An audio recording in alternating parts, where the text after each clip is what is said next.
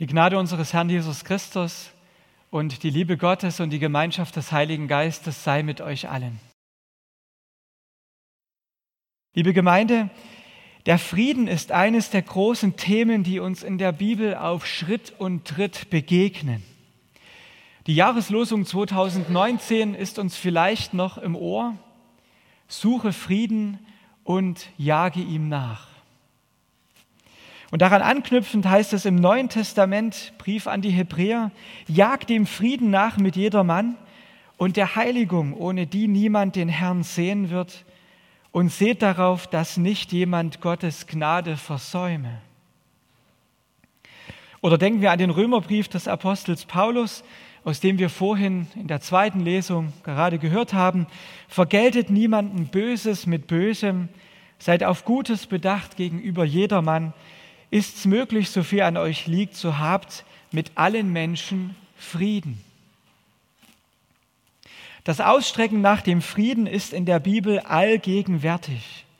Und immer wieder wird ein Aspekt betont, soll ein Mensch friedfertig sein, ist eine ganz wesentliche Voraussetzung dafür, dass er Gottes Güte erfahren hat.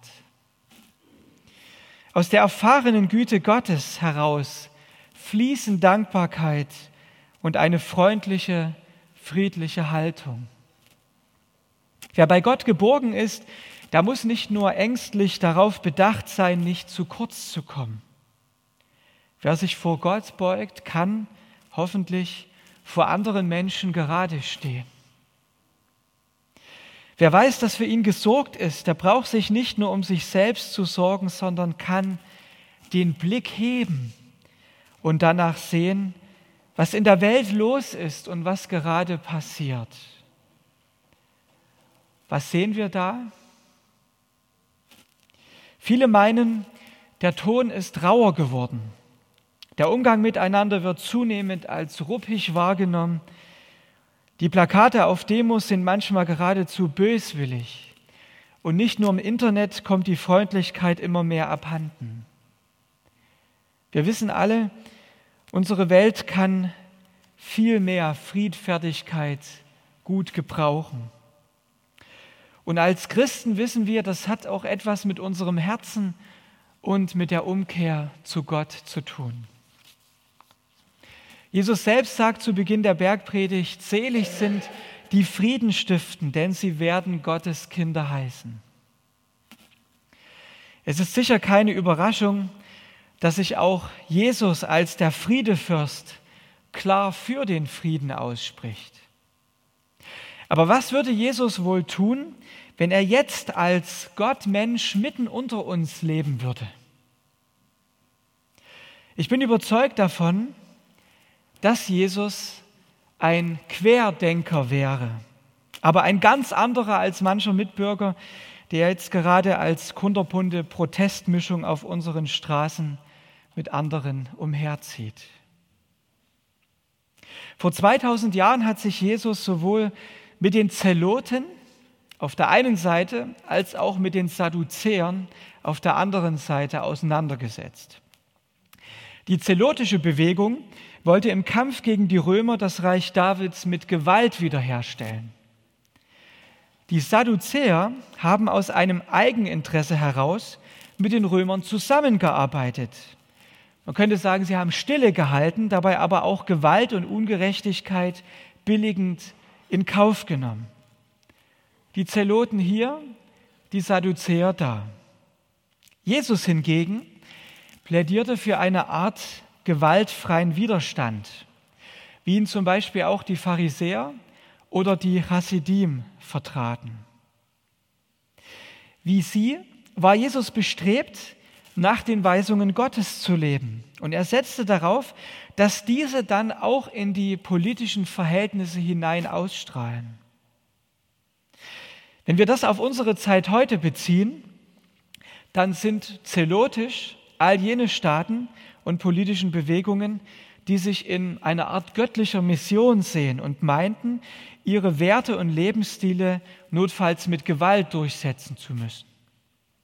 Und sadduzäisch sind all jene, die ungerechte Verhältnisse rechtfertigen, weil sie von ihnen profitieren und dabei die Opfer nicht mehr wahrnehmen wollen, die eine Gesellschaft produziert. Die jüdische Philosophin Hannah Arendt war eine derjenigen, die gezeigt hat, wie man die Sichtweise von Jesus auf heutige Politik beziehen kann. Anstatt einfach die Welt in Freunde und Feinde einzuteilen oder eigene Interessen gewaltsam durchzusetzen, hat, Anna, hat Hannah Arendt den Aspekt der Vergebung stark gemacht. Die Logik, dass wie du mir, so ich dir, wird durchbrochen, wenn es Menschen gibt, die Verantwortung dafür übernehmen, dass sie Täter sind und die das eigene Böse erkennen, den Balken im eigenen Auge sozusagen. Es ist nur ein kleiner, doch alles verändernder Moment, eine Art Weltrevolution, die Jesus da ganz maßgeblich mit angezettelt hat, wenn ich sagen kann, ich bitte dich um Vergebung.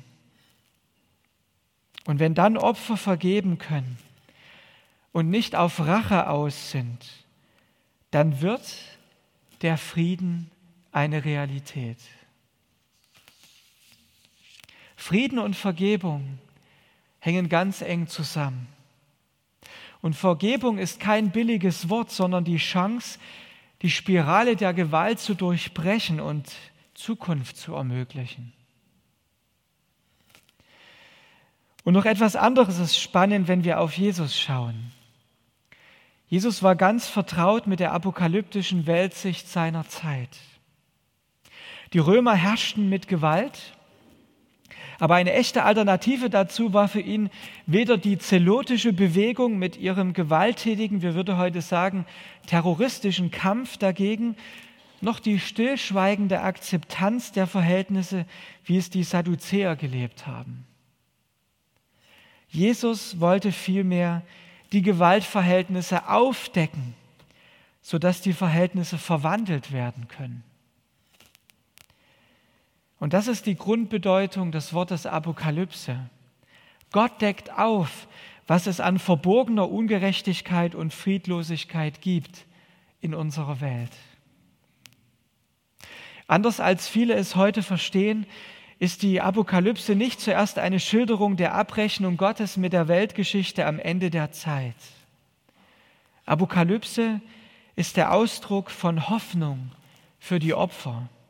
Sie deckt auf, was ist, was jetzt schon ist, damit sich die Dinge ändern können. Opfer müssen Opfer genannt werden, Rassismus muss Rassismus genannt werden und Kriege sind nicht einfach humanitäre Interventionen. Die Offenbarung des Johannes deckt auf und gebraucht dafür drastische Bilder.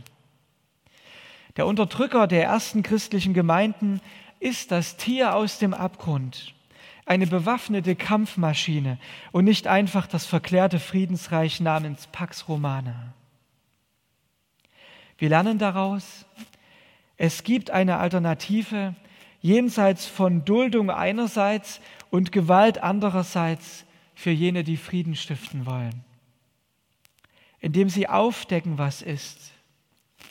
Indem sie sich nicht scheuen, die Opfer zu benennen, widerstehen sie allen Versuchen und allen Versuchungen, die Erwartungen von Gottes neuer Welt von der Gegenwart einfach fein säuberlich fernzuhalten. Gottes neue Welt will ja hereinbrechen in die Welt, wie sie jetzt ist. Immer wieder.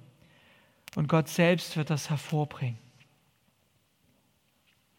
Und vielleicht liegt genau hier die aktuelle Herausforderung für uns Christen.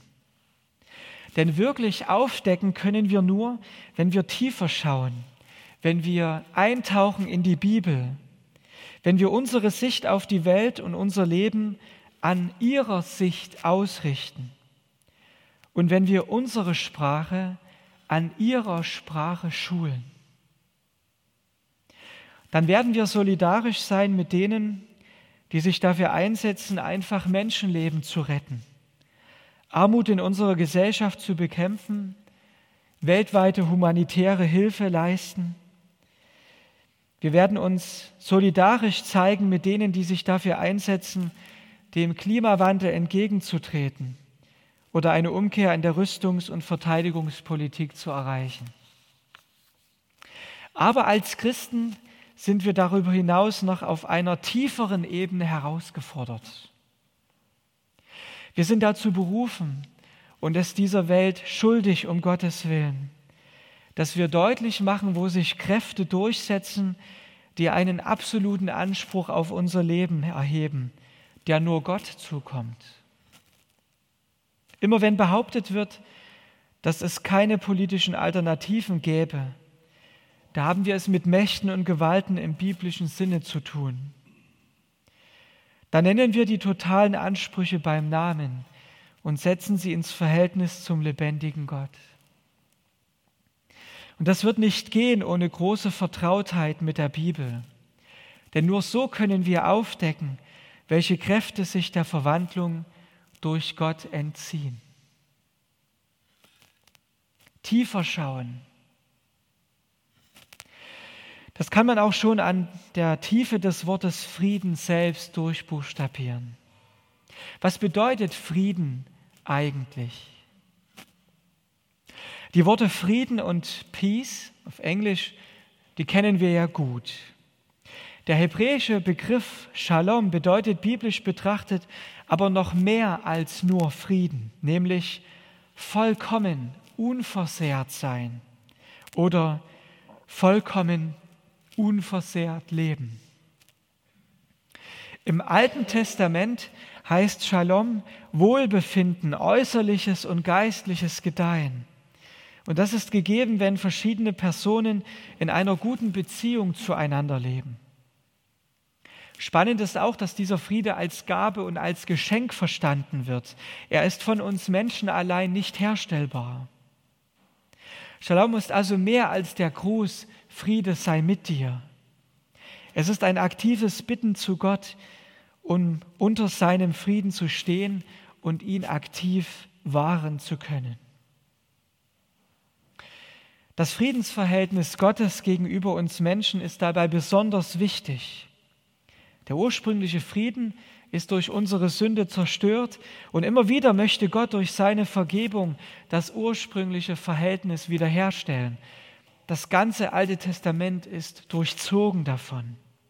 Gott will Vergebung und darum Frieden. Vergebung und Frieden entsprechen einander. Und der zukünftige Frieden wird nicht nur Israel oder die Menschheit angehen, sondern den ganzen Kosmos einschließen. Das alles sehen wir im Alten Testament. Im Neuen Testament wird Frieden meist mit dem Wort Irene wiedergegeben. Wer Irene heißt, der darf jetzt jubeln, denn das kommt genau von dort her.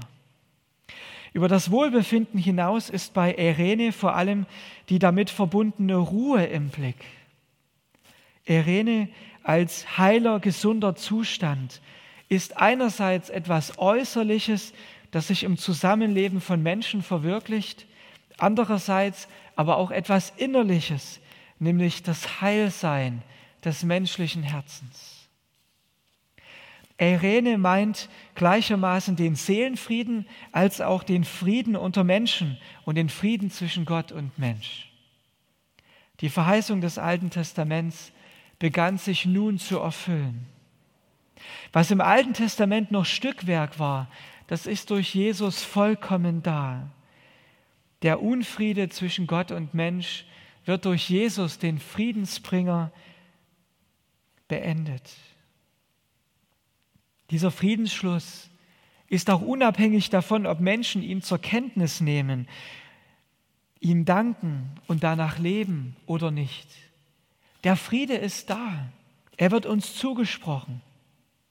Gott selbst hat für diesen Frieden bezahlt.